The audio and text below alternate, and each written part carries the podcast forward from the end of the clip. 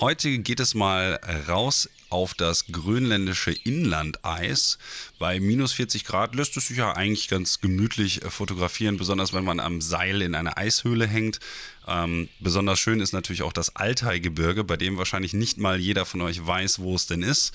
Äh, kleiner Tipp, ist irgendwo zwischen Kasachstan und Mongolei und Russland. Und dort hat sich der Fotograf Stefan Fürnrohr, seines Zeichens Chef der GDT, der Deutschen Gesellschaft der Tierfotografen herumgetrieben und wirklich einsame Spitzebilder gemacht. Auf der einen Seite eben im ewigen Eis der Nordpolarregion und auf der anderen Seite eben in diesen unendlichen Weiten des Altaigebirges dort mitten, wo wir die Natur wahrscheinlich als solche gar nicht mehr wirklich fassen können als Mitteleuropäer. Und äh, Stefan und ich haben halt äh, unter anderem natürlich über diese Reisen gesprochen, ähm, Ziele eben, die mich persönlich auch sehr faszinieren, weshalb das auch ein ähm, Teil dieses Podcasts dann für sich vereinnahmt hat. Außerdem haben wir gesprochen natürlich auch über seinen Werdegang, ein wenig auch über die Kritik, ähm, Fotoclub und so, was so seine Herangehensweise an die Landschaftsfotografie ist und eben auch über die Drohnenfotografie. Das ist wieder so ein kleines Thema, was gelegentlich mal wieder hier mit vorkommt. Aber Stefan hatte da noch ein Anliegen, was er noch loswerden wollte in dem Zusammenhang. Und ich glaube, das Ganze ist, ähm, weil ich besonders finde, dass man Stefan sehr gut zuhören kann, eine echt klasse Folge geworden. Und ähm, ich denke mal, dass da einige von euch definitiv ein wenig Spaß dran haben werden, diese Folge eben zu hören. Jetzt äh, ist dieser Podcast eigentlich aufgenommen noch bevor ich nach Colorado fliege, sprich ähm, am 1. Oktober. Wenn ihr das jetzt hört, ist es aber wahrscheinlich schon über einen Monat hin. Und äh, deswegen glaube ich, dass ich mich nochmal an der Stelle ganz herzlich bei allen Leuten bedanken möchte, die auf der Fotokina einmal im Heiderstand Hallo gesagt haben. Da waren nämlich auch einige von euch dabei, die ich jetzt äh, als solche hier als Gast quasi begrüßen darf. Ich habe nämlich ein bisschen Feedback gekriegt hier und da. Einige Leute meinten, hey, klasse Podcast und so. Und äh, ihr wisst gar nicht, wie sehr mich sowas freut, ähm, wenn ich weiß, dass die Arbeit in Anführungsstrichen, ne, die Arbeit, die ich mir hier damit mache, wirklich wertgeschätzt wird. Und ich hatte auch ein paar gute Gespräche, habe auf der Fotokinder natürlich auch tolle Leute kennengelernt und das hat mich wirklich sehr, sehr glücklich gemacht. Und äh, daher an alle von euch auf jeden Fall ein fettes Dankeschön. Und ähm, ich glaube, dann brauche ich an der Stelle nicht zu sagen, dass ich mich natürlich auch immer darüber freue, wenn der ein oder andere den Podcast dann vielleicht mal Freunden zeigt, äh, die daran auch Spaß haben könnten, weil mit mehr Reichweite kriege ich natürlich immer krassere Gäste, wie zum Beispiel den Chef äh, der GDT, wie heute. Und ähm, ja, Jetzt gibt es natürlich ähm, die Sache, dass ich noch ein wenig vorproduziere. Das heißt, ähm, das ist jetzt ähm, nicht mehr so ganz ad hoc das, was ich mache. Und ich hoffe mal, zu dem Zeitpunkt, wenn ihr das hört, habe ich schon ein paar Bilder aus Colorado am Start. Ansonsten äh, schaut doch mal auf der Seite timeforinspiration.de vorbei mit Bindestrichen. Das ist nämlich die Seite von Stefan Fürnrohr. Da findet ihr dann auch alle Bilder. Ähm, zusätzlich, klar, wie immer in den Shownotes auf www.nikolasalexanderotto.net.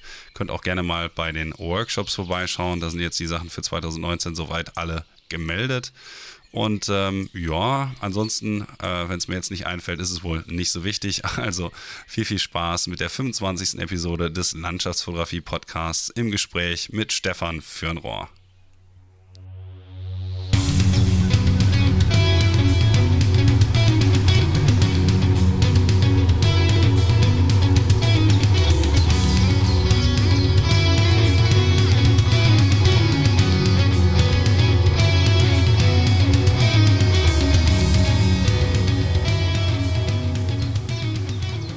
So, damit herzlich willkommen zu einer neuen Ausgabe des Landschaftsfotografie Podcasts. Ich habe für euch heute den Chef der GDT, der Gesellschaft Deutscher Tierfotografen, hier ans Mikrofon geholt. Stefan Fürnrohr wird uns jetzt heute Abend ein wenig über seine kreativen Arbeiten erzählen. Und ich freue mich erstmal ganz herzlich, dass du die Zeit gefunden hast, neben deinen ganzen anderen Tätigkeiten und dem äh, Festival in Lünen ein wenig Zeit aus deinem Schedule zu nehmen, um hier heute Abend ein wenig mit uns äh, Zeit zu verbringen. Also erstmal herzlich willkommen und äh, vielen, vielen Dank. Ja, grüß dich, gerne. Normalerweise, ich meine, du hast ja vielleicht schon den einen oder anderen Podcast gehört, überlasse ich es erstmal den Gästen ein wenig über äh, ihren Werdegang zu sprechen, natürlich immer im Hinblick auf die Fotografie oder die Landschaftsfotografie im Speziellen. Vielleicht möchtest du auch mal unseren Zuhörern einen kurzen Einblick darin geben, wie so deine fotografische Entwicklung ausgesehen hat und wie du zu dem Punkt gekommen bist, an dem du dich jetzt gerade befindest.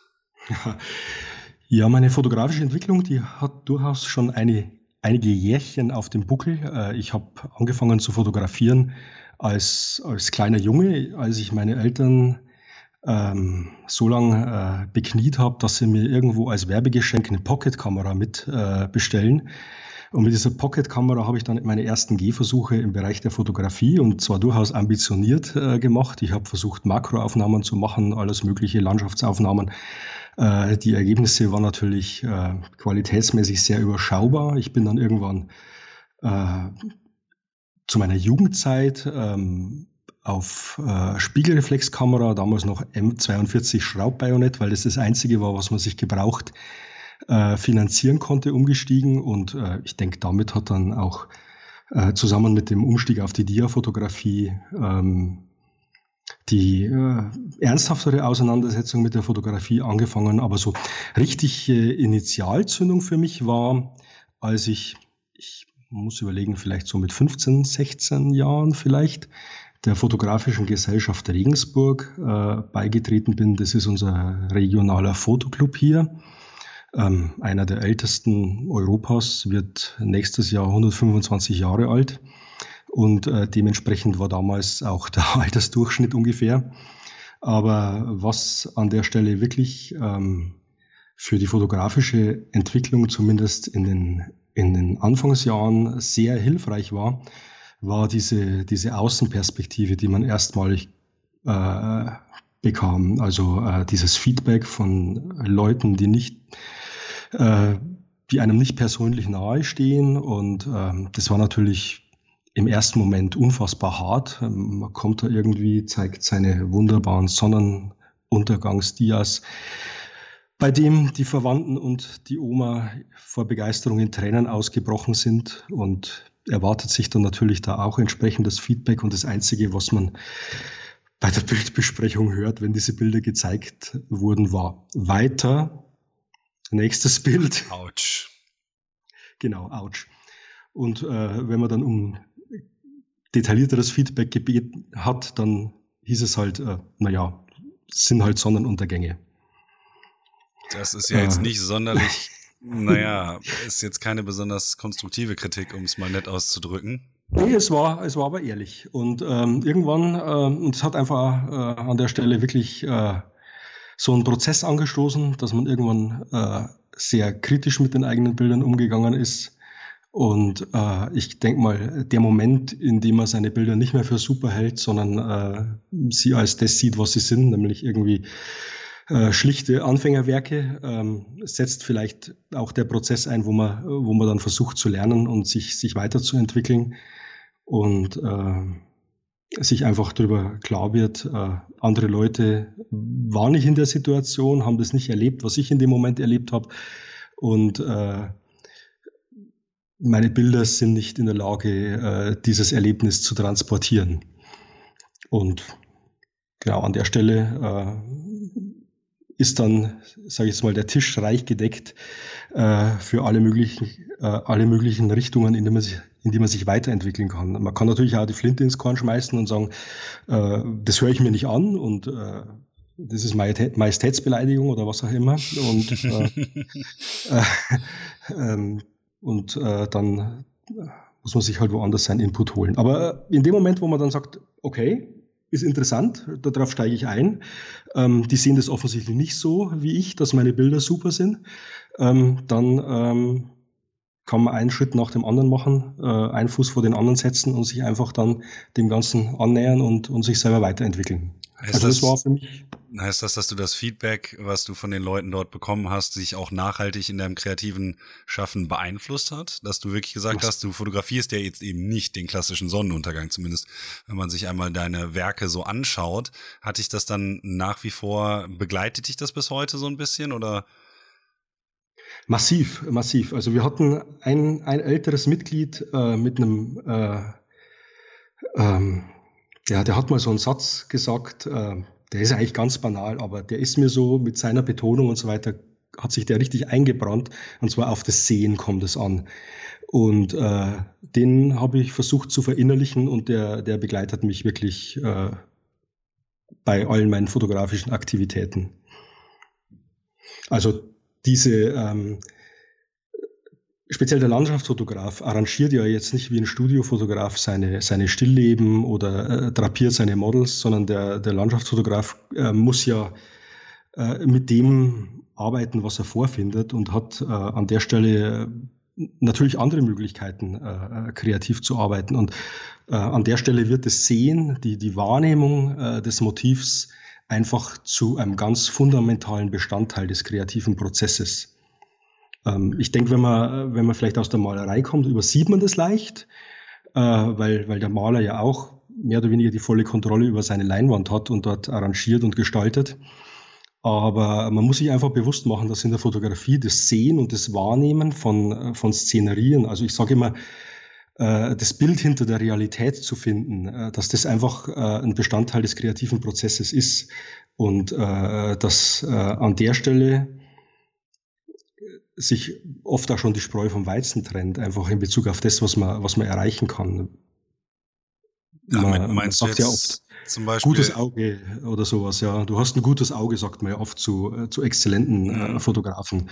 Und äh, das ist genau das, was ich damit meine. Also man kann es natürlich trainieren und man kann, äh, man kann, man kann es üben. Ähm, aber an der Stelle äh, merkt man natürlich schon, also ich sage es mal, ein kleines Beispiel. Wir hatten so einen alten, äh, alten Herrn im, im Fotoclub, der ist leider mittlerweile verstorben. Und der ging einfach an einem regnerischen, trüben Tag, wo kein Mensch seine Kamera äh, mitnimmt, ging er einfach nur in der Stadt spazieren und kam mit lauter geilen Bildern zurück. Weil er einfach die Fähigkeit besaß, äh, in, in, in, jeder Situation interessante Details zu finden und dann einfach äh, das Ganze so ins Bild zu fassen, dass es ein harmonisches Ganzes ergibt. Ob es jetzt nur eine Spiegelung von einer Taube irgendwo ist, in einer, in einer Wasserpfütze oder was, der hat aus, aus den banalsten Situationen hat er richtig interessante Bilder gemacht. Und das, äh, das ist das, was ich meine mit, mit gutes Auge. Kannst du dann einmal kurz zusammenfassen, was für dich persönlich dann ein solches Bild ausmacht? Ich konnte mir das jetzt gerade nicht so ganz verkneifen, einmal danach zu fragen, weil wir gerade wirklich über angeblich, in Anführungsstrichen, objektive Werte eines Bildes sprechen, bei einer Sache, die, finde ich, ja dann doch schon relativ subjektiv ist. Wenn du dir jetzt also mal das, das emblematisch beste Bild vorstellen könntest, oder müsstest in dem Fall ja jetzt, wie würde das für dich aussehen? Welche Eigenschaften müsste es haben, damit du sagen würdest, dass es objektiv gesehen ein gutes Bild ist? Das ist eine ganz schwierige Frage. Also da gibt es ja verschiedene Herangehensweisen an die Frage, was ist ein gutes Bild? Äh, nach langer Diskussion, ich weiß mal, äh, der ich weiß nicht, ob dir Detlef Motz was sagt. Äh, der hat, war früher äh, Redakteur von verschiedenen äh, Fotozeitschriften. Der hat bei uns im Verein mal einen längeren Vortrag darüber gehalten, was ist ein gutes Bild. Der hat es da auf den Punkt gebracht, ein gutes Bild ist das, das seinen Zweck erfüllt. Äh, also äh, letztendlich postuliert, dass die vor der Frage nach einem guten Bild immer die Frage kommt, für was, mit welcher Intention wird es gemacht. wenn wir jetzt ähm, Gut, aus meiner Sicht ist es natürlich immer vielleicht äh, der künstlerische Wert, äh, mit dem ich ein Bild äh, betrachte, oder der, ja, genau, der künstlerische Wert. Und äh, der ist natürlich auch nur zum großen Teil äh, objekt, äh, subjektiv bewertbar und ich denke mal, mindestens 50 Prozent passiert beim Betrachter. Und die andere Seite, was ist ein gutes Bild? Ähm, ich glaube, dass man das nicht so festmachen kann. Ein gutes Bild ist, ist was, das in mir irgendwie eine Resonanz auslöst und eine Seite zum Klingen bringt. Ich kann das auch nur subjektiv definieren.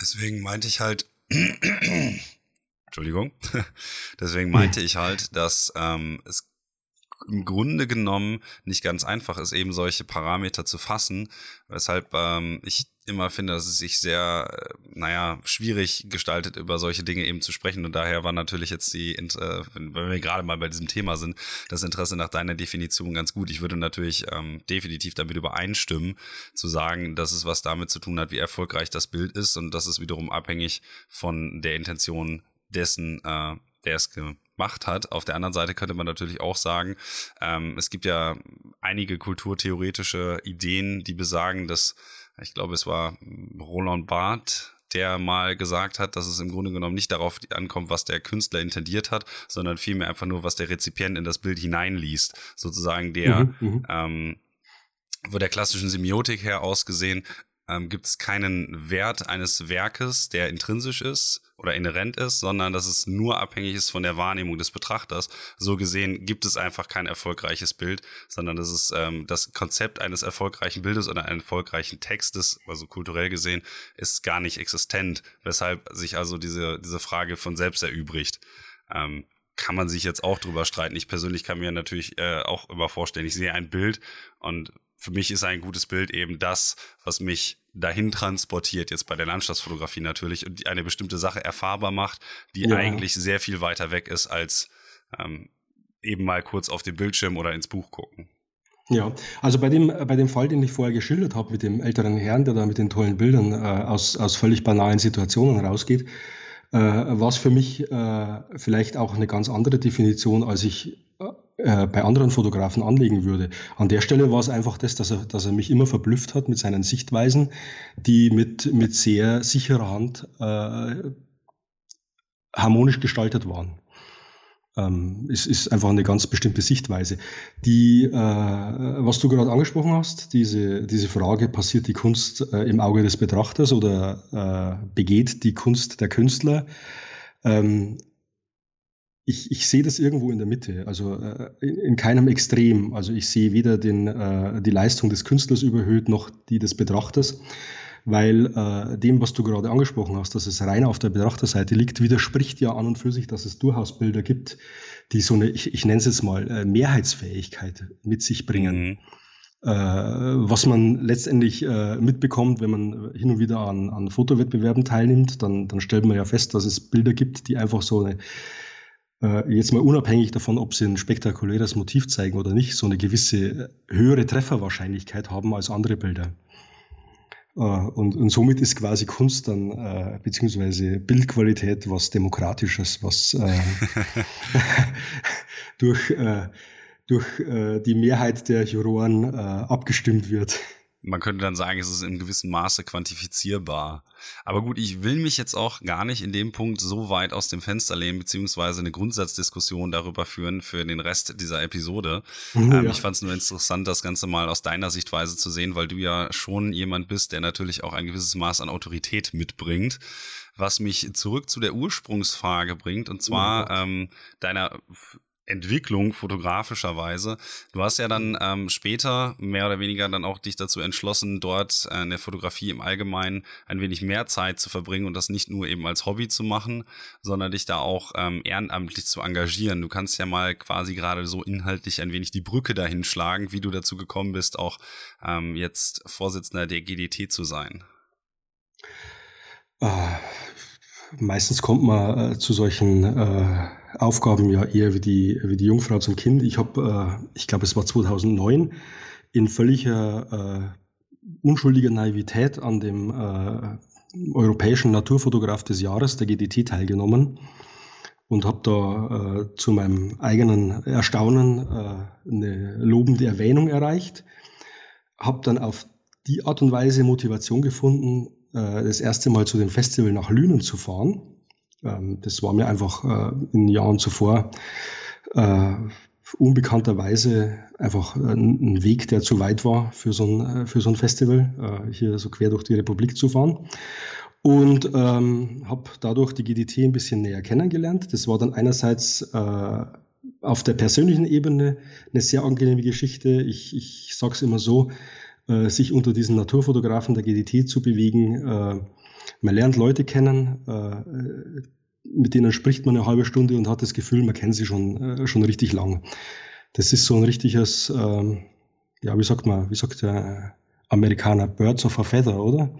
Wenn man so das Gefühl hat, man äh, bewegt sich unter, unter seinesgleichen. Mhm. Ähm, das ist die persönliche Ebene und auf der, auf der künstlerischen Ebene habe ich mich äh, von Anfang an sehr stark angesprochen gefühlt, weil einfach die GDT ähm, Wert auf unmanipulierte äh, Naturfotografie legt. Also äh, bei den Wettbewerben sind ja keine Fotomontagen äh, und keine größeren äh, Ausfleckarbeiten und, und, und, Stempelarbeiten zugelassen. Also die digitale Manipulation ist einfach äh, eingeschränkt. RAW-Dateien werden kontrolliert und für mich ähm, persönlich, äh, das heißt jetzt nicht, dass ich andere Fotografie auf irgendeine Art und Weise ablehne, weil ich, ich bin selber seit über 20 Jahren mit Photoshop zugange und habe da auch schon einige äh, kreative Spielchen gemacht. Aber für meine persönliche Fotografie äh, ist die Authentizität, ähm, lustiges Wort, man kann es kaum aussprechen, ähm, die, äh, also das Gestalten äh, des Bildes äh, in der Location ist für mich persönlich eine ganz äh, zentrale Geschichte. es ist ein, aus meiner Sicht ganz subjektiv, aber in der GDT ist es eben so, dass, dass wir sagen, äh, Naturfotografie äh, erhebt einfach per se den Anspruch, äh, eine gewisse Authentizität zu liefern und äh, das Publikum verlangt es auch. Es wird da sehr viel nachgefragt in unseren Ausstellungen und äh, da habe ich mich eigentlich äh, sofort sehr stark zu Hause gefühlt und dann, ja, dann, dann entstehen die Kontakte und dann bin ich beigetreten und, und habe auch diese den, den Weg zur Vollmitgliedschaft dann gesucht und dann kam irgendwann mal die Frage, ob ich im Vorstand mitarbeiten will. Ja, und so hat sich das dann einfach entwickelt. Für alle, die also, jetzt mehr, oh, sorry, habe ich dir den Hand nee, zugedreht. Äh, äh, das ist jetzt einfach so, äh, vielleicht äh, aus meiner Sicht zu erwähnen, dass, äh, dass ich einfach die GDT für einen Verein halte, der, der es wert ist, sich dafür zu engagieren. Ähm, ja, ich wollte jetzt eigentlich, wie gesagt, auch nur mal kurz mehr oder weniger darauf eingehen, um ein wenig das Interesse der Zuhörer zu wecken, weil ähm, wir hatten ja vorher schon mal kurz darüber im Vorgespräch gesprochen, dass wir ähm, darüber nachdenken, eben eine extra Folge zu machen, die sich sozusagen der Arbeit der GDT im etwas genaueren ähm, dann komplett in über die volle Bandbreite des Podcastes ähm, würdigt. Und ich glaube, dann ähm, holen wir uns noch die Sandra halt dazu. Und dementsprechend wollte ich jetzt nicht allzu viel vorweggreifen, aber es ist natürlich ein wichtiger Schaffensteil deiner Karriere, dass du jetzt dort arbeitest. Und das ist natürlich auch direkt verbunden mit dem Bildstil, den du jetzt fährst. Der hat aber nicht mal unbedingt nur etwas damit zu tun, was du, äh, wie du fotografierst, sondern auch was du fotografierst. Und wenn man mal so auf deiner Seite, ähm, die da heißt timeforinspiration.de, jeweils mit einem Bindestrich dazwischen, ähm, bekommt man so den Eindruck, dass du nicht viel mit der üblichen Fotografie anfangen kannst, die sich so aus äh, Klischees wie Island, Lofoten oder Amerika äh, zusammensetzt. Ähm, etwas, was ich zum Beispiel sehr gerne mache, aber du hast dir ja eher so ein paar ausgefallenere Ecken gesucht, äh, wie zum Beispiel das grönländische Inlandeis, die weiße Wüste in Ägypten oder aber jetzt äh, kommst du gerade aus dem Altai. Was ist eigentlich da so der bewegte Grund, dass gerade zum Beispiel Grönland dir so viel Zeit ähm, deines Lebens geraubt hat, dass du dort äh, so viel fotografiert hast, dass man ja wirklich glaubt, dass du jeden Eisberg äh, genau unter die Lupe genommen hast. Also das ist einfach wieder so diese Frage der Resonanz. Äh, ich äh, ich habe äh, jetzt speziell in Grönland, als, ich, als ich das erste Mal Grönland betreten habe, also aus dem, dem Flieger in Kangerlussuaq ausgestiegen bin, und das ist eigentlich ein ganz ich will jetzt nicht sagen hässlicher Ort, aber nicht unbedingt das Schönste, was Grönland zu bieten hat. Das ist eine alte äh, US-Airbase mit 500 Einwohnern. Äh, und äh, ich habe irgendwie im, im, ersten Moment äh, gewusst, hier komme ich immer wieder her. Das war so, ein, äh, so eine ganz eigenartige Geschichte, weil das habe ich beileibe nicht überall. Und äh, dann hat sich eben äh, im Laufe meiner ersten Reise herauskristallisiert, dass, dass das Eis äh, für mich äh, ein sehr inspirierendes Motiv ist. Und daran orientiere ich mich einfach. Also ich, ich probiere Sachen aus und, äh, und, und finde dann einfach raus, äh, wie sehr mir die Region liegt oder eben nicht. Ich habe zum Beispiel, also da setzt man auch mal einfach was in Sand. Also ich habe mal zwei Wochen auf der Insel La Réunion verbracht und das ist äh, es ist großartig dort und man kann unfassbar faszinierende Wanderungen dort machen. Aber ich habe äh, dort auch gelernt, dass tropische Gegenden äh, mich nicht inspirieren. Es war äh, nett, aber es war fotografisch für mich nicht erfüllend. Äh, da gibt es andere Gegenden, die, die deutlich mehr in mir zu klingen bringen. Einerseits eben der Norden. Ich bin seit, seit meiner Jugend ich bin, äh, verliebt in den Norden. Ich bin mit, mit 17 das erste Mal im Sarek, äh, Stora Sjöfallet Nationalpark oben gewandert mit, mit zwei Freunden. Und äh, das hat sich einfach über die Jahre erhalten. Wenn und, du also jetzt zum Beispiel nach Grönland fliegst, weißt du aber immer schon in etwa, was du fotografieren wirst. Ich habe so ein bisschen den Eindruck, äh, wenn man sich die Bilder halt als Gesamtkorpus anschaut, dass du jemand bist, der sich doch sehr mehr oder weniger vor Ort davon inspirieren lässt, wie die Gegebenheiten eben auf ihn zukommt. Also Genau, du warst so jetzt schon es, einige Male in Grönland.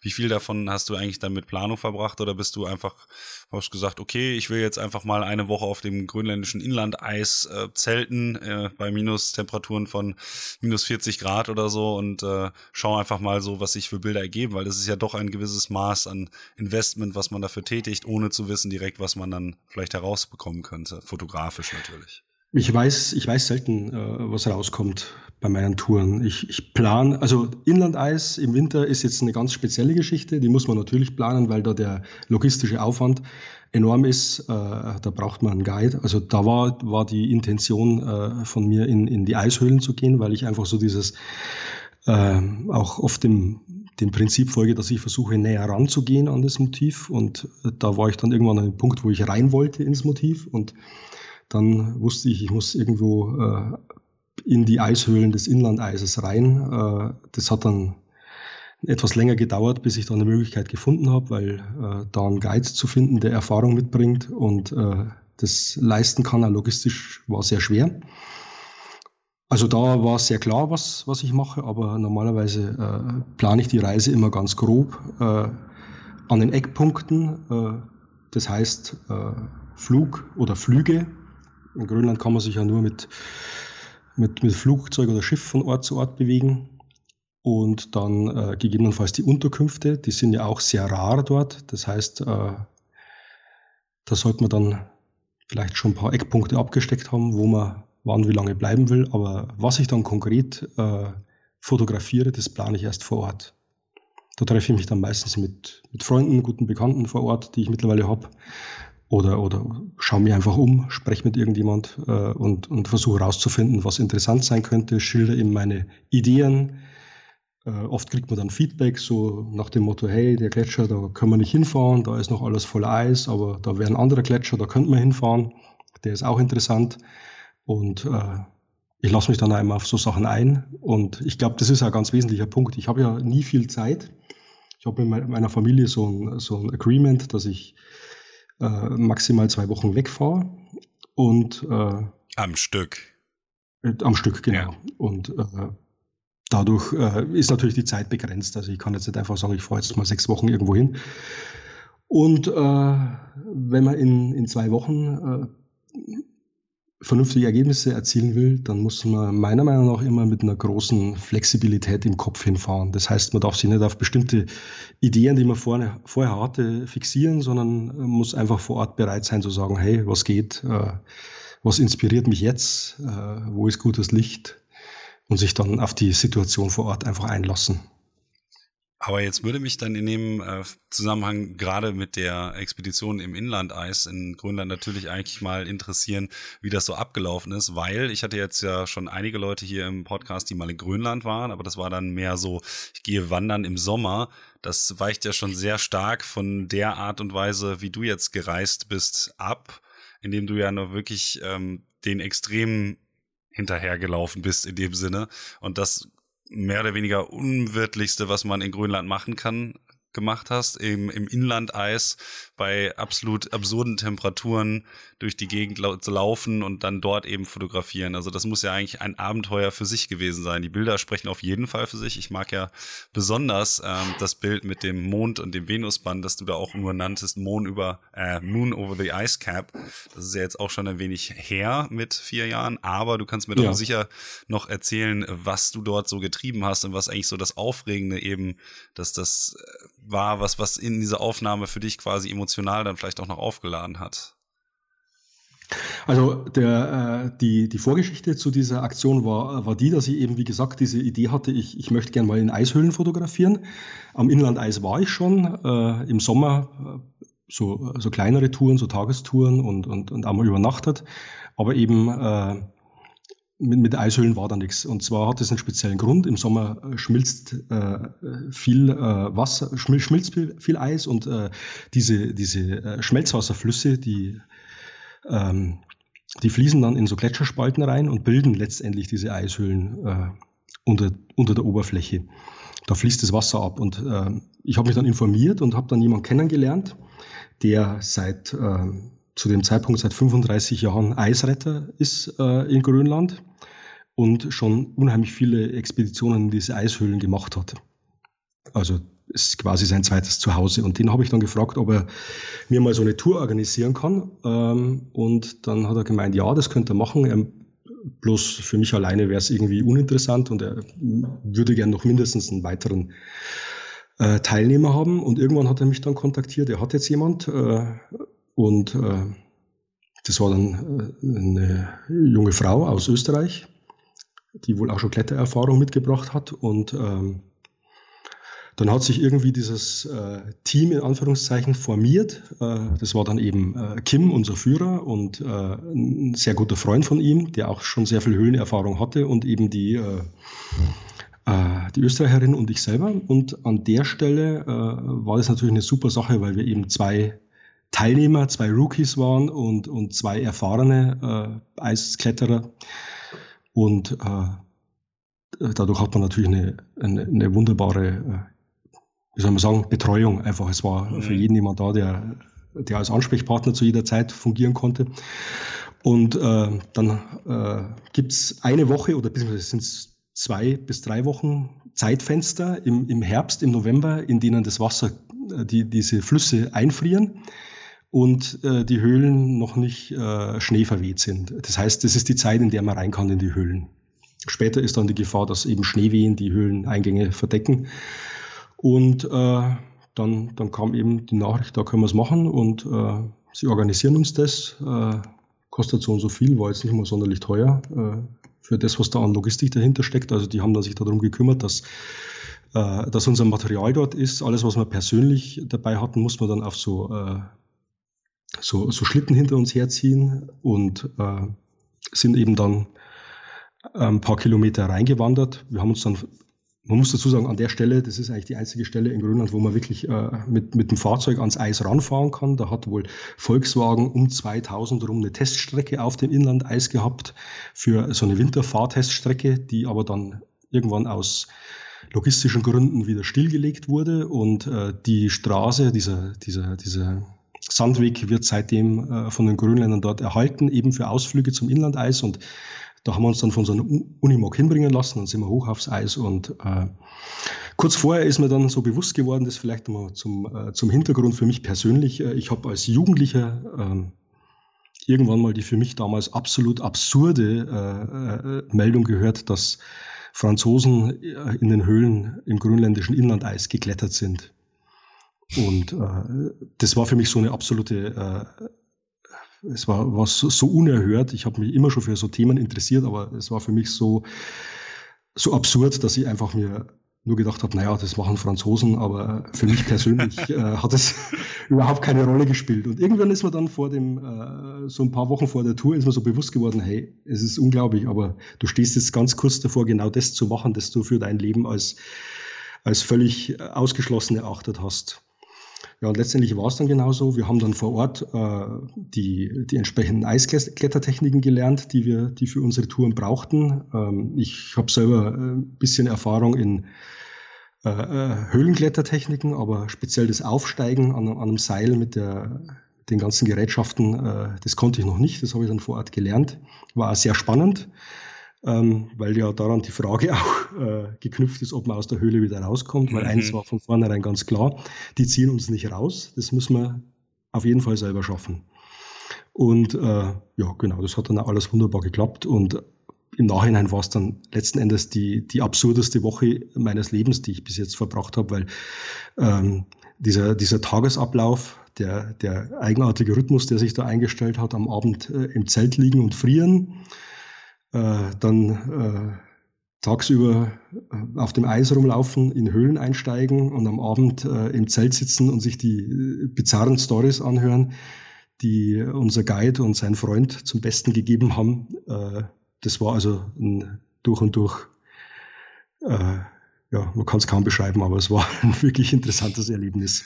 Wie war denn die kreative Herangehensweise? Also ich könnte mir ja vorstellen, dass das natürlich bei der Motivwahl, die du jetzt getroffen hast, auch nicht ganz einfach war, dort in der immensen Eismenge jedes Mal einen Kader zu finden, was dich dann persönlich auch angesprochen hat. Also gerade im Hinsicht auf, ähm, naja, so einfache Dinge wie Brennweite oder ähm, Tiefenschärfe würde mich mal interessieren, inwieweit sich das natürlich auch als kreative Herausforderung an dich gestellt hat, nicht nur vielleicht als körperliche Herausforderung? Also die kreative Herausforderung äh, in den Eishöhlen selber war erstmal einfach Überleben. äh, es ist jetzt, ist jetzt gar kein Witz, weil äh, wenn du an so einem Seil hängst und äh, dein Guide steht irgendwo 20 Meter unter dir und, und, und, und ähm, gibt dir von unten da das Zeichen, du darfst dich noch äh, 10 Meter abseilen und sollst du bitte freihängend auf die Aufstiegseinrichtung umsteigen und wieder hochgehen, weil äh, er von seiner Schneebrücke, auf der er steht, immer noch keinen Boden sehen kann. Äh, und äh, er einfach Sorge hatte, dass wenn wir zu weit runtergehen, dass es dann kraftmäßig nicht reicht, uns wieder hoch zu, äh, dass wir uns wieder hochbringen selber. Und äh, wenn du dann an dem Seil hängst und frei hängend das erste Mal in deinem Leben von so einer äh, Abseileinrichtung auf die Aufstiegseinrichtung umstellst, dann äh, ist dir schon bewusst, dass äh, jetzt eigentlich von jedem Handgriff dein Leben abhängt.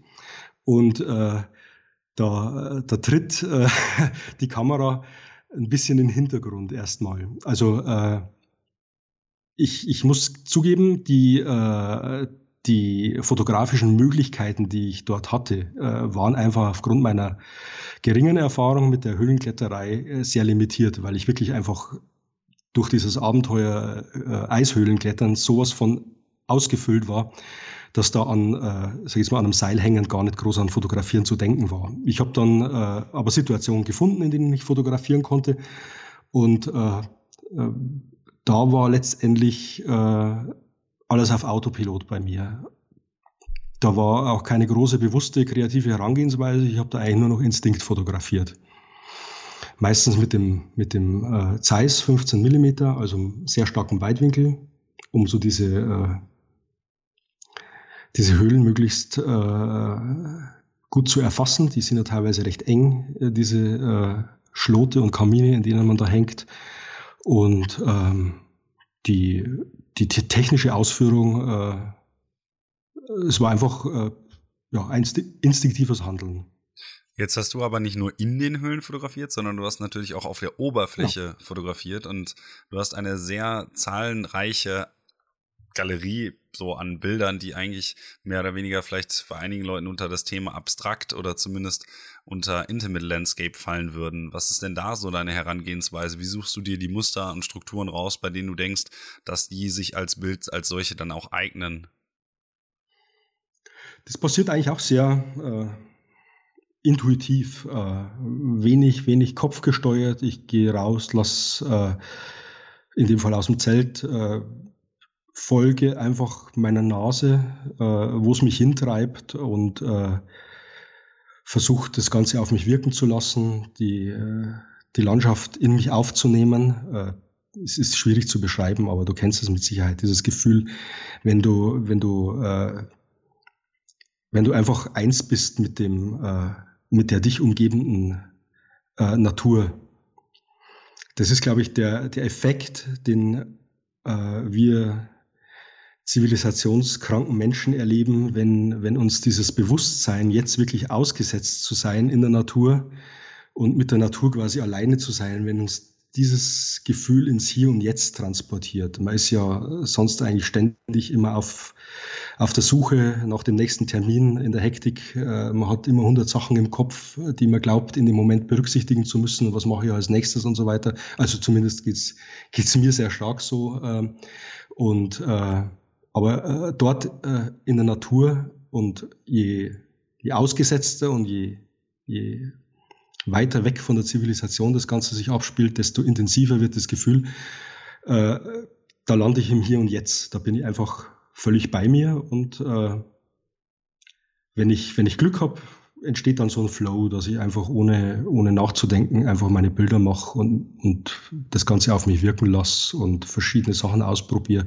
Manchmal ist es einfach so, dass ich mich irgendwo hinstelle mit dem Teleobjektiv auf dem Stativ und die Landschaft nach verschiedenen Möglichkeiten abtaste und dann hin und wieder mal ein Foto mache, wenn ich denke, jetzt habe ich irgendwas gefunden, das harmoniert. Das ist natürlich auch noch eine relativ pragmatische Herangehensweise. Ich muss zugeben, dass äh, ich da wahrscheinlich einer von den etwas verkopfteren bin, weil du jetzt gerade von dem Immersionsmoment gesprochen hast.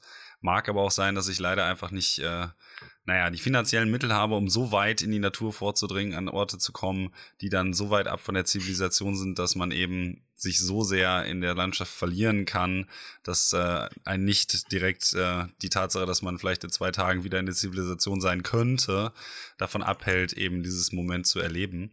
Aber ich kann mir das eigentlich sehr gut vorstellen, weil die Bilder, die du gemacht hast, das finde ich auch ganz gut als Gesamtbild eben wiedergeben. Sprich, wenn man sich diese Bilder an, zum Beispiel, du hast ja das Ganze in verschiedene Galerien aufgeteilt.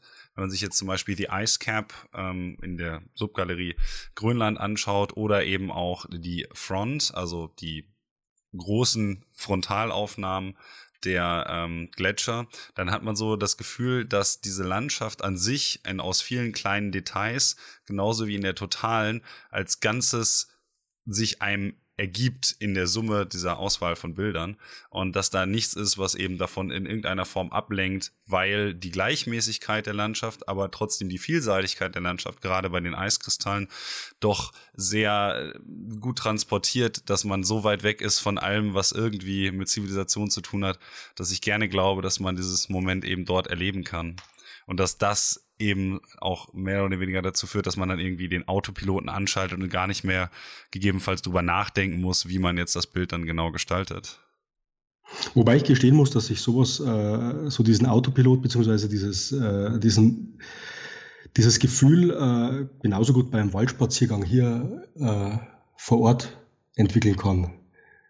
Ähm, da beneide ich dich jetzt aber. Mit, mit, der, mit, der puren, mit der puren Entfernung äh, gar nichts zu tun. Das ist letztendlich, hängt es wahrscheinlich sehr stark von einem selber ab, äh, wie stark man sich öffnet und äh, letztendlich natürlich auch davon, wie die, äh, ob die entsprechende Umgebung so eine, wie ich sage, so eine Resonanz in mir erzeugt.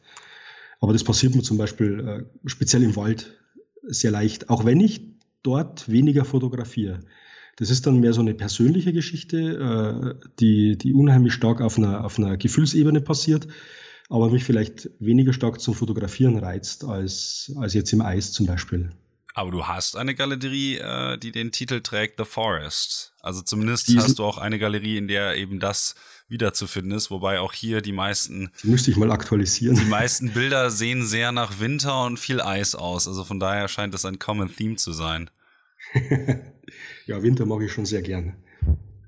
Jetzt hast du dir aber nicht nur Grönland als Ziel ausgesucht, sondern du warst ja dort einige Male jetzt schon, sondern dein neues ähm, Lieblingsziel, wie es zu sein scheint, du bist jetzt, glaube ich, ja auch schon das zweite Mal dort gewesen, ja, bis vor kurzem, ja, genau. ist das Altai-Gebirge, das ich auch prinzipiell erstmal nur vom Namen her kannte und dann doch einmal noch einen Blick auf meine, äh, hier auf die Wand werfen musste, wo da die Weltkarte hängt, um zu schauen, wo es denn jetzt genau ist. Wie in aller Welt bist du darauf gekommen, dorthin zu fahren? Weil ich meine, Russland ist ja für die meisten nicht äh, russischen Fotografen noch ein wenig äh, terra incognita. Und äh, warum gerade das Altai-Gebirge eben? Das ist äh, ganz lustig. Und zwar, äh, ich habe ähm, vor zwei Jahren in Grönland auf dem Inlandeis äh, die Mäander von Schmelzwasserflüssen fotografiert. Und da kamen ein paar Bilder dabei raus, äh, die so ähm, in mir so eine gewisse Idee erzeugt haben. Äh, also ich fand diese, diese Schwünge, die, die so äh, frei meandrierende oder meandernde Flüsse bilden, äh, unheimlich schön. Und dann habe ich mir gedacht, es muss doch eigentlich, müssen doch eigentlich, muss doch eigentlich auch Flüsse geben, die nicht auf Eis laufen, sondern ganz normale Flüsse, die sowas erzeugen. Und dann habe ich ein bisschen Ausschau gehalten danach und immer wieder mal so äh, locker auf äh, Google äh, Earth auf, ähm, nach solchen Flüssen Ausschau gehalten. Und ähm, irgendwann habe ich aus, also ich muss dazu sagen, ich bin absoluter Landkarten und, und, und, und Google Earth und Google Maps Freak, also speziell, also ich, ich lese eigentlich lieber Landkarten als Bücher. Hm. Und da kann ich mich äh, ja irgendwie noch dazu zählen. Also das kann ich sehr gut nachvollziehen. Ja, äh, und dann, äh, ich habe eine Kollegin, die kommt aus, einem, aus einer Ortschaft bei Barnaul. Barnaul äh, spricht man es wohl aus. Ähm, das ist ein, eine Stadt in, in Sibirien, die hat fast 700.000 Einwohner ähm, kennt aber bei uns kein Mensch und ähm, da habe ich mir einfach mal das Ganze aus der, aus der Luft über, über Google Earth angeschaut. Und dann bin ich zufälligerweise darauf gestoßen, dass der, dass der Fluss Ob äh, dort genau das macht, was ich, was ich mir, was ich überall gesucht habe, nämlich eben wirklich völlig absurde äh, Meander bildet.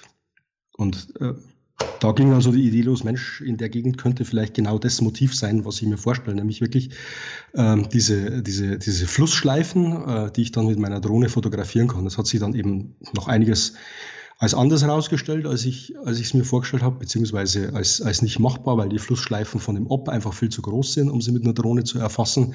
Die haben viel zu große Kurvenradien, da müsste man wirklich in hoher, in großer Höhe mit dem Hubschrauber drüber, was dann finanziell natürlich wieder kaum äh, machbar ist. Aber ich habe dann eben andere Flüsse gefunden, weil die Gegend sowohl in der, in der großen Ebene, äh, Altai besteht ja äh, in Russland aus zwei Regionen. Das eine ist so ein östlich östlicher Ausläufer der westsibirischen Tiefebene und äh, dann die Bergregion selber ähm, ähm, sehr stark eiszeitlich geprägt ist und äh, der Boden auch in den, in, in den Hochtälern aus Sediment besteht ähm, und die Täler dadurch, auch die Flusstäler in den Bergen sehr, sehr flach sind vom Gefälle her.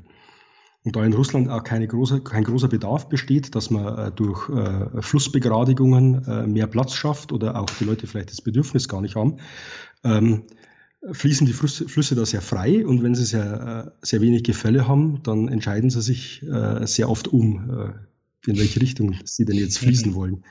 Und da habe ich dann letztendlich auf der Motivebene genau das gefunden, was ich mir vorgestellt habe. Das war eigentlich eine sehr, sehr sehr theoretische Geschichte, die äh, und, und auch äh, eine sehr hypothetische Geschichte. Ich wusste also, äh, bis ich das erste Mal das dann auch wirklich gesehen habe, gar nicht, ob sich das dann wirklich so fotografieren lässt und ob das dann so auch stattfindet. Ich kann es eben wirklich nur aus den Karten erzählen, konnte es mir keiner. Die Leute vor Ort auch nicht. Die haben das auch noch nicht gesehen. Die haben dann auch sehr gestaunt, als sie die Bilder gesehen haben, die ich da gemacht habe. Und äh, ja, das ist aber so aufgegangen und äh, die Idee hat sich eben als machbar herausgestellt und dabei äh, äh, habe ich also ähm, mein Herz für die Region ein bisschen entdeckt, weil die eben auch sehr dünn besiedelt ist, sehr, sehr naturnah an vielen Stellen. Ähm, interessante Bevölkerung, interessante Landschaft, die vor allem noch nicht tot fotografiert ist, äh, wo nicht an jeder Ecke äh, Best Picture hier steht.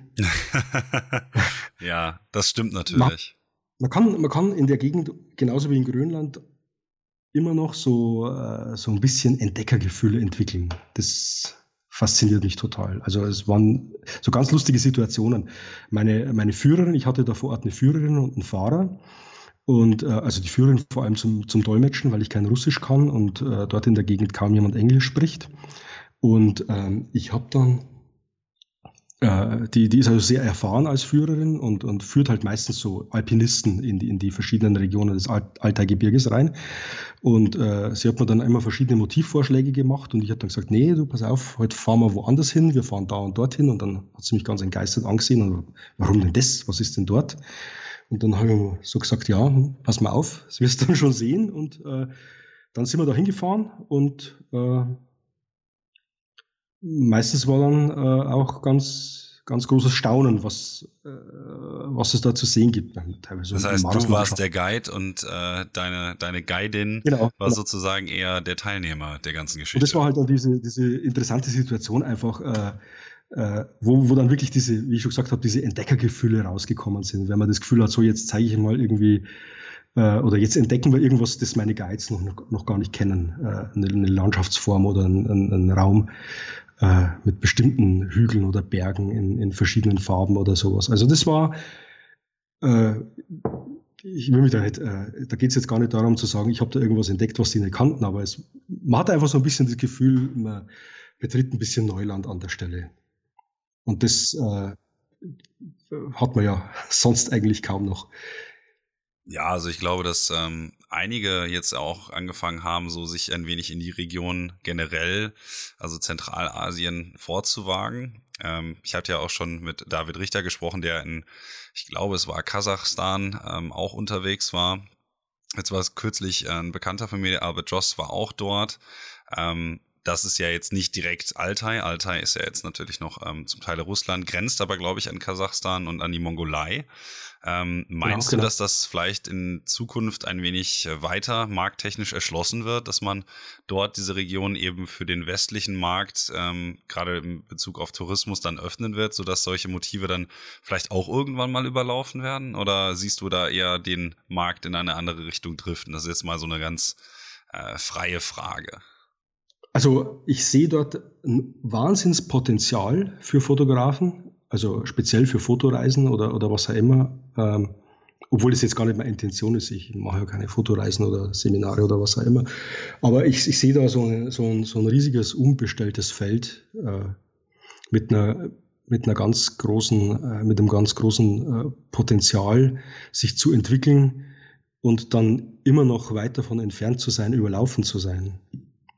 Also äh, da ist zwar so ein, so, so ein Grundtourismus da im Altaigebirge, aber der äh, beschränkt sich auch auf, auf bestimmte Orte.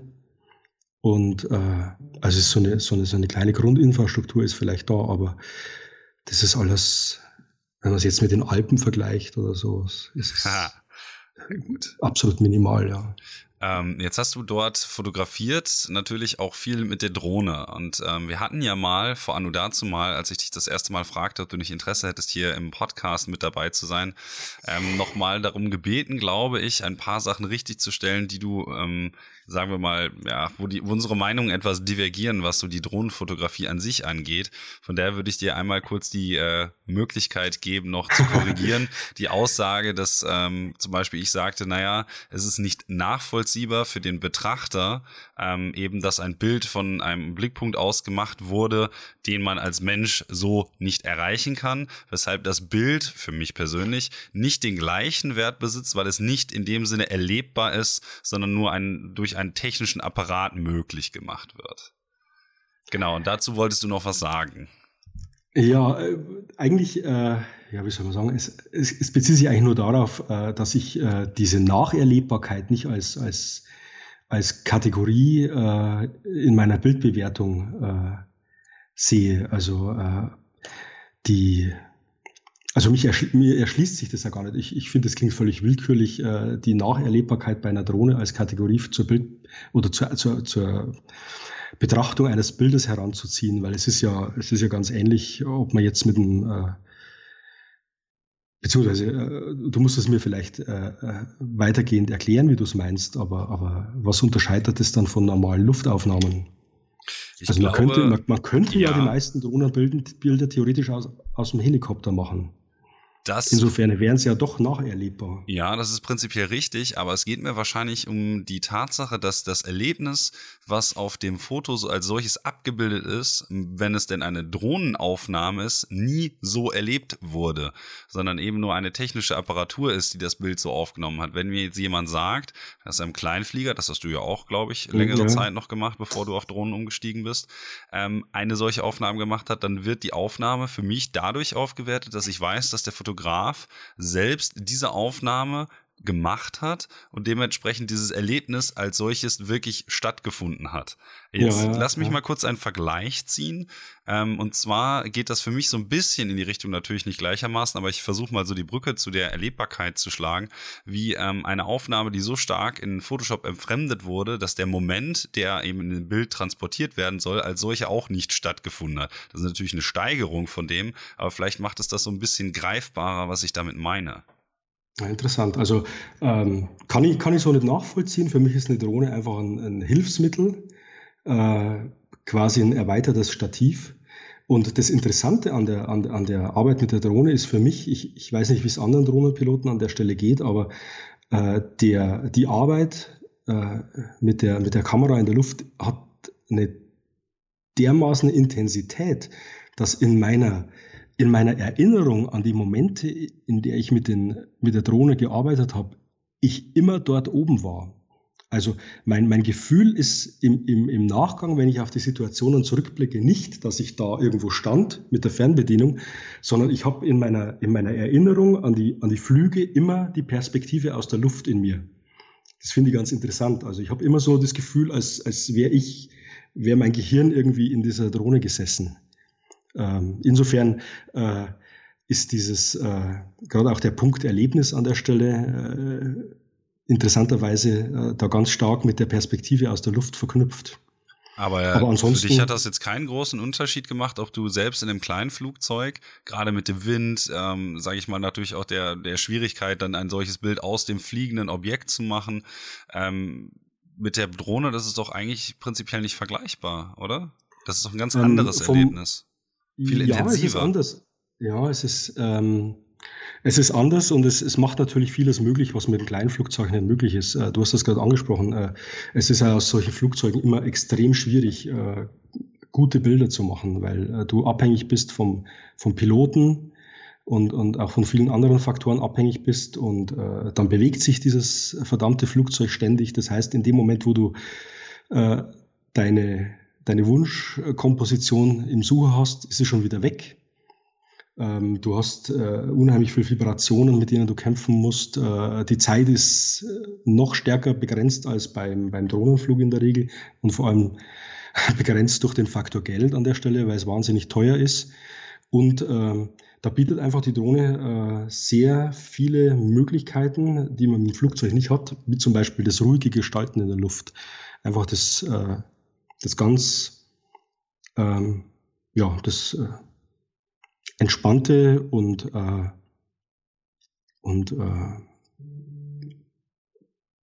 das, wo mich mein Gefühl dann hinführt, was ich für die, für die optimale Komposition in dem Moment mhm. halte, ähm, äh, das bietet mir die Drohne. Das kann mir ein Flugzeug und, und nicht mal ein Helikopter bieten. Der Helikopter könnte zwar schweben, aber der ist ja trotzdem irgendwo auch immer äh, ein Gerät, das vibriert und, und sich bewegt und so weiter. Also da, ähm, da macht die Drohne aus meiner Sicht äh, viele, äh, viele Bilder erst möglich oder, oder zu, zu einem deutlich günstigeren äh, Invest an der Stelle. Und äh, ja, ich liebe einfach die, äh, die Möglichkeit, äh, die, die Landschaft an der Stelle quasi in die, in die Horizontale zu legen, wie so ein, wie so ein Zeichenbrett und dann auf diesem, auf dieser, auf dieser Leinwand mit, mit Linien, Formen, Flächen, die ich in, in, in Relation zueinander setzen kann, äh, zu gestalten. Also es hat für mich wirklich sowas von, äh, von der Leinwand, auf der ich dann meine, meine Bilder gestalten kann.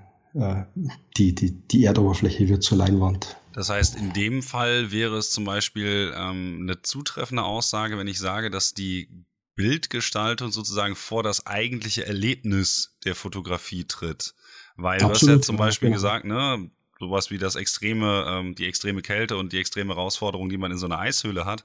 Die Unmittelbarkeit des Erlebnisses macht es teilweise schwierig eben zu fotografieren, weshalb die abstrakte, naja, sagen wir mal etwas distanzierte Herangehensweise bei Drohnenaufnahmen sozusagen die Antithese zu genau solchen Erfahrungen ähm, stellt. Und ich glaube, meine persönliche Vendetta ist da so ein bisschen, dass genau die, dieses Erlebnis der Fotografie für mich so einen, einen leichten Disconnect hat an der Stelle, weil ich eben nicht dort bin. Ich weiß nicht, wie man das sonst noch anders ausdrücken kann.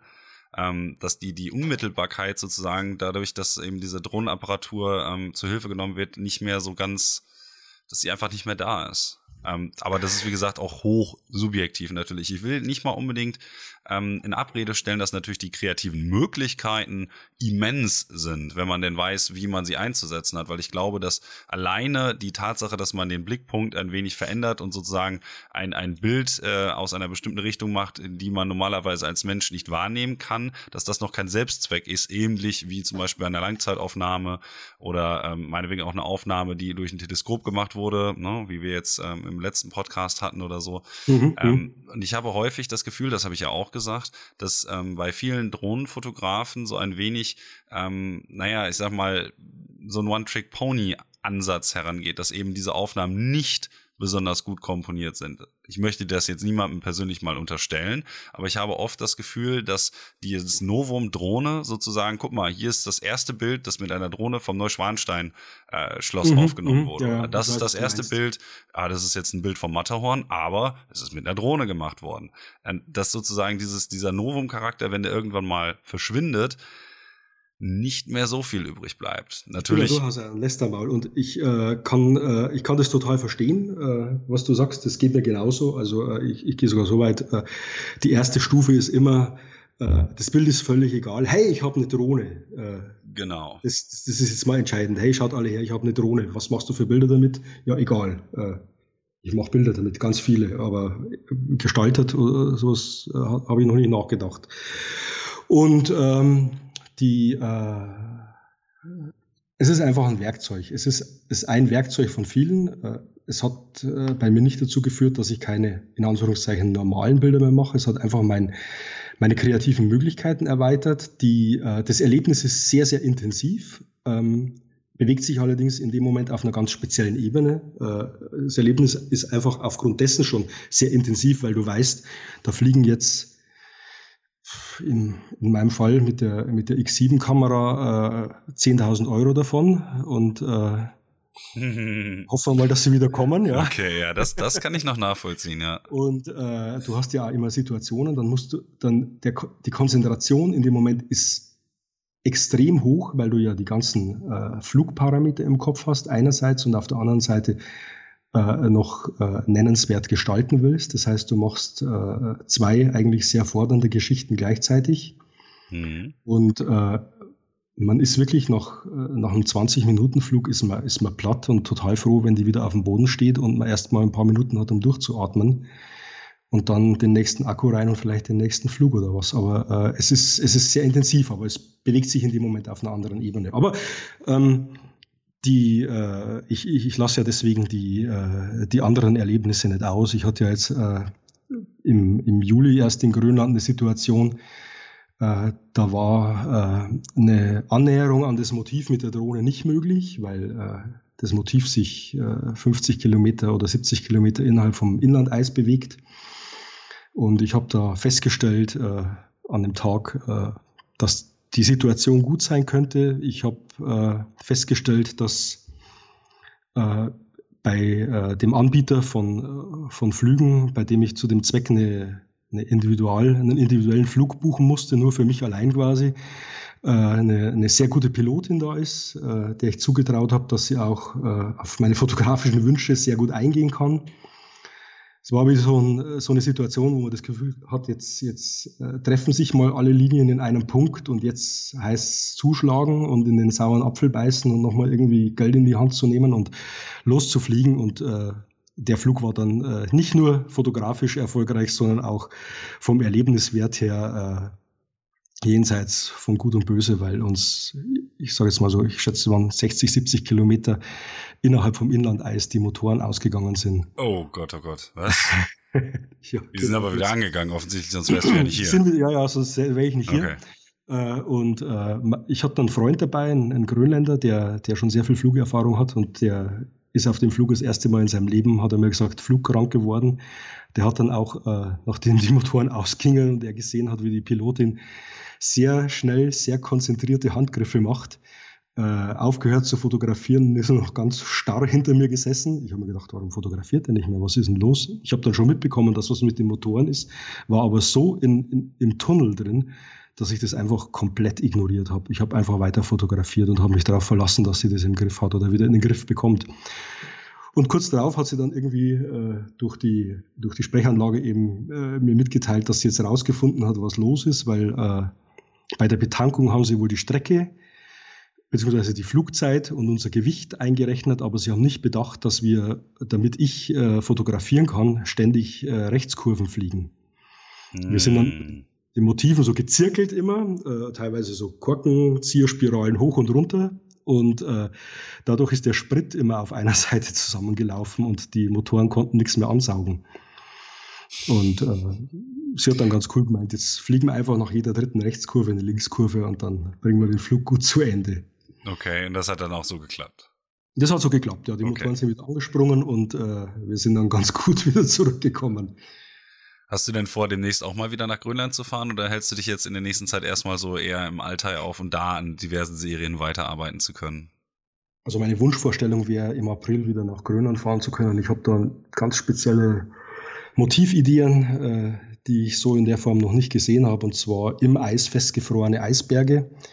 Und mittlerweile muss man ja aufgrund des Klimawandels auch schon relativ weit in den Norden gehen von Grönland, um, um äh, zugefrorene äh, äh, Meeresdecke zu finden. Und äh, da habe ich aber jetzt einen Ort gefunden, Umanak, das ist so im südlichen Nordgrönland und da ist es wohl im April noch ganz gut und zuverlässig zugefrorenes Meer mit, mit, mit Eisbergen, die dann da stecken bleiben. Und das ist jetzt so ein, so ein Motiv, das, das mich unheimlich reizt als nächstes. Dann könntest du dir vielleicht mal dir ähm, überlegen, Eres Marom zu fragen. Der war, glaube ich, letzten Winter dort oben bei Unamak. Ähm, vielleicht mhm, hat er da noch irgendwelche logistischen äh, Tipps und Tricks für dich. Ähm, dann kann ich dir nachher vielleicht, ich meine, vielleicht kennst du ihn ja auch, ansonsten würde ich dir nachher mal den Kontakt irgendwie äh, zuspielen. Ich, ich kenne den Namen, aber ich habe ich habe äh, meine Kontakte direkt in Umanak, um das dort zu organisieren. Okay, ja, dann ist das natürlich wesentlich einfacher. Vielleicht nur ein Punkt, vielleicht, ich ja. weiß, weiß, nicht, ob wir noch Zeit dafür haben. Das, dieses Thema äh, Erleben hat mich auf meiner letzten äh, Russlandreise sehr stark äh, beschäftigt, äh, weil äh, ich glaube, so ein interessantes Paradoxon festgestellt zu haben, dass wir heute mit dieser, mit dieser ganzen Instagram-Thematik irgendwie äh, erleben, äh, Social Media. Also ich habe ja durchaus auch hin und wieder mal unterwegs so dieses Bedürfnis äh, mitzuteilen, äh, dass ich jetzt gerade irgendwie äh, glücklich bin und, und, und äh, mich in der schönen Natur bewege und, und da fotografiere. Aber äh, ich versuche das immer ein bisschen in Grenzen zu halten und vor allem wenig von, von den Locations selber aus dann zu posten, beziehungsweise das dann vielleicht mal am Abend ein Bild bei Facebook reinzustellen, weil ich festgestellt habe, dass äh, dieses, äh,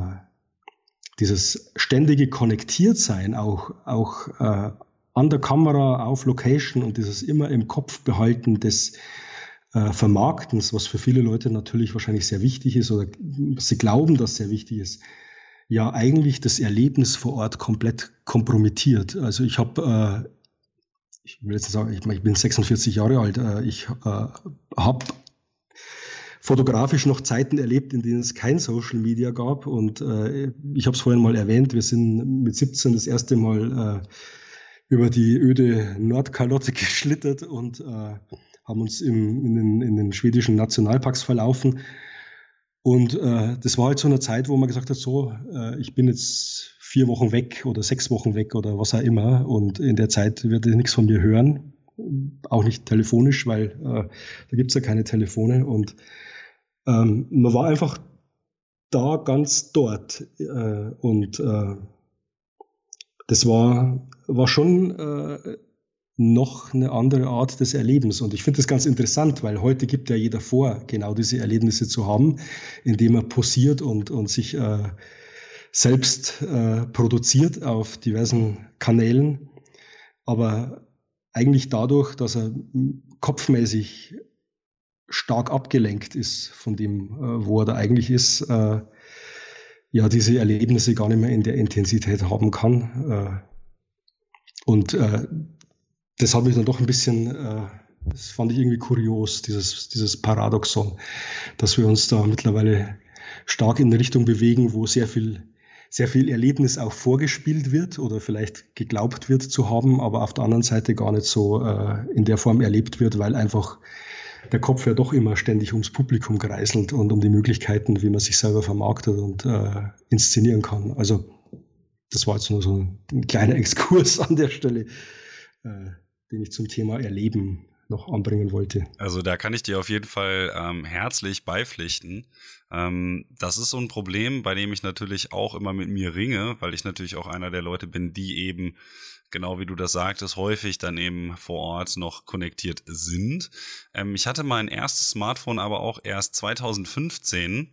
Also ich habe jetzt wow. erst seit drei Jahren ein Smartphone, das internetfähig ist. Das heißt, ich habe das prinzipiell auch davor noch in solcher Form erlebt, dass ich nicht vor Ort irgendwie mit irgendjemandem telefonieren konnte, weil es noch kein EU-Roaming gab und eben auch noch nicht irgendwas bei Instagram posten konnte.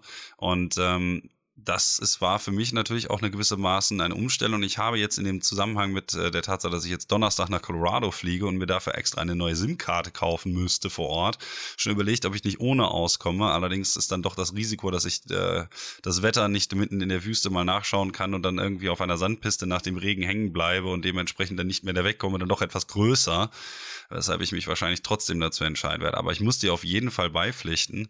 Und das kulminiert dann wahrscheinlich in den Leuten, die dann einfach nur ein Selfie posten, äh, schauen, dass niemand anders hinter äh, den Leuten im Bild ist und dann eben sagen, ja, ich hatte eine einsame Erfahrung irgendwo in Island am besten, no, ne, wie es bei mir jetzt kürzlich dann auch war. Ähm, ich habe genau das gepostet. Ich war alleine am Killinger Viertel und habe ähm, ein, ein 360-Grad-Video gezeigt, um den Leuten zu suggerieren, dass niemand um mich herum ist, weil das auch der Fall war.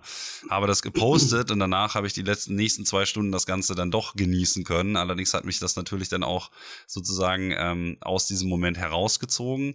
Allerdings steckt schon ein bisschen was an dieser ähm, mittlerweile klischeehaften Äußerung, äh, die Christopher McCandless ja angeblich gemacht haben soll, dass ähm, Glück nur dann echt ist, wenn es mit anderen geteilt wird. Also im Original Happiness is only real when shared.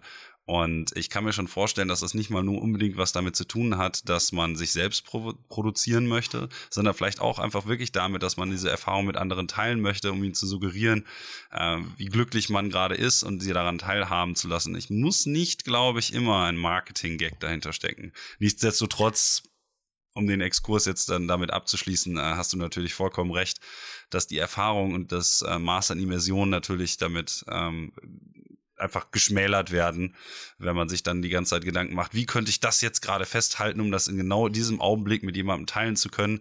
Ähm, Oder verdammt, ich müsste jetzt unbedingt noch ein Selfie machen, genau. um, um, um was zum Teilen zu haben. Ja. Oder ich müsste jetzt dieses Product, Product Placement machen, weil ich ja Influencer bin oder so. Das ist schon ähm, dem zuwiderlaufen, was man ja eigentlich genau bei solchen, äh, wenn man solche Erfahrungen sucht, eben machen will. Also da bin ich ja, ganz d'accord okay. mit deiner Meinung. Ähm, werde ich mir dann jetzt in Bezug auf Colorado wahrscheinlich auch überlegen, aber wenn ich dann sowieso Internet habe, dann werde ich es wahrscheinlich auch wieder genau dafür nutzen. Aber mal schauen, ähm, wenn man es nicht macht und dann nachher die Bilder zeigt, dann ist natürlich auch die Neugierde daran, wo derjenige jeweils war, vielleicht noch etwas größer. Also von daher ist es vielleicht auch nicht immer so sinnvoll, direkt preiszugeben, wo man sich gerade aufhält. Ähm, ja, ich muss jetzt leider ganz am Ende nochmal ähm, mehr oder weniger einen Schnitt machen, weil jetzt die äh, Zeit so langsam, glaube ich, ein wenig aus dem Ruder läuft. Ähm, dann noch den Verweis, dass wir uns natürlich dann auch nochmal äh, wieder treffen dann ähm, und nochmal mit Sandra über die GDT und dann vielleicht auch noch über ein paar andere Auswüchse der momentanen Landschaftsfotografie-Szene in diesem Kontext sprechen können. Allerdings stelle ich natürlich als letztes immer ganz gerne die Frage, ähm, welchen Fotograf oder welche Fotografin du ganz gerne hier im Podcast mal als Gast hören wollen würdest.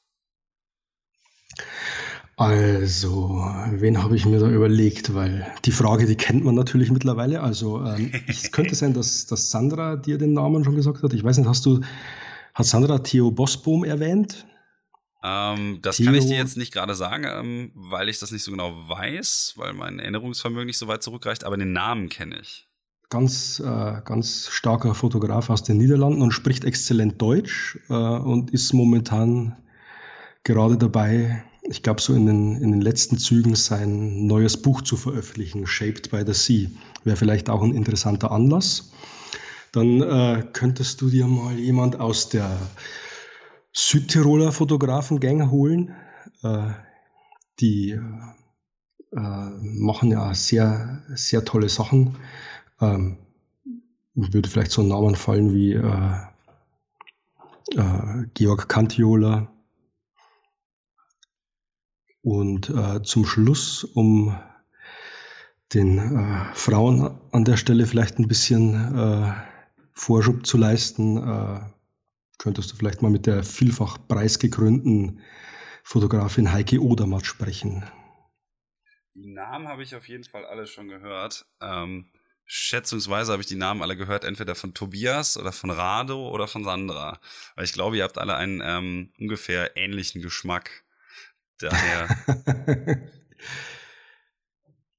dann schaue ich mal, ob ich das noch irgendwie in die Wege leiten kann. Ähm, an der Stelle möchte ich mich jetzt dann am Ende natürlich nochmal ganz, ganz herzlich bei dir bedanken, ähm, dass du dir jetzt die Zeit genommen hast, hier ein bisschen mit uns zu quatschen und bedanke mich auch schon mal äh, dafür, dass wir uns dann danke ja hoffentlich in naher Zuge, ja, danke sehr. ähm, äh, kein, äh, Quatsch, kein Problem meine ich natürlich, äh, dass wir uns dann wahrscheinlich in naher Zukunft nochmal zusammenfinden, um mit Sandra ein wenig äh, zusammen dann noch über die GDT zu quatschen und ähm, ich würde dann sagen, ähm, ich wünsche dir bis dato erstmal noch einen äh, angenehmen Restabend, auch wenn nicht mehr so viel davon übrig ist zu, dem, zu der Uhrzeit mittlerweile. Herzlichen Dank.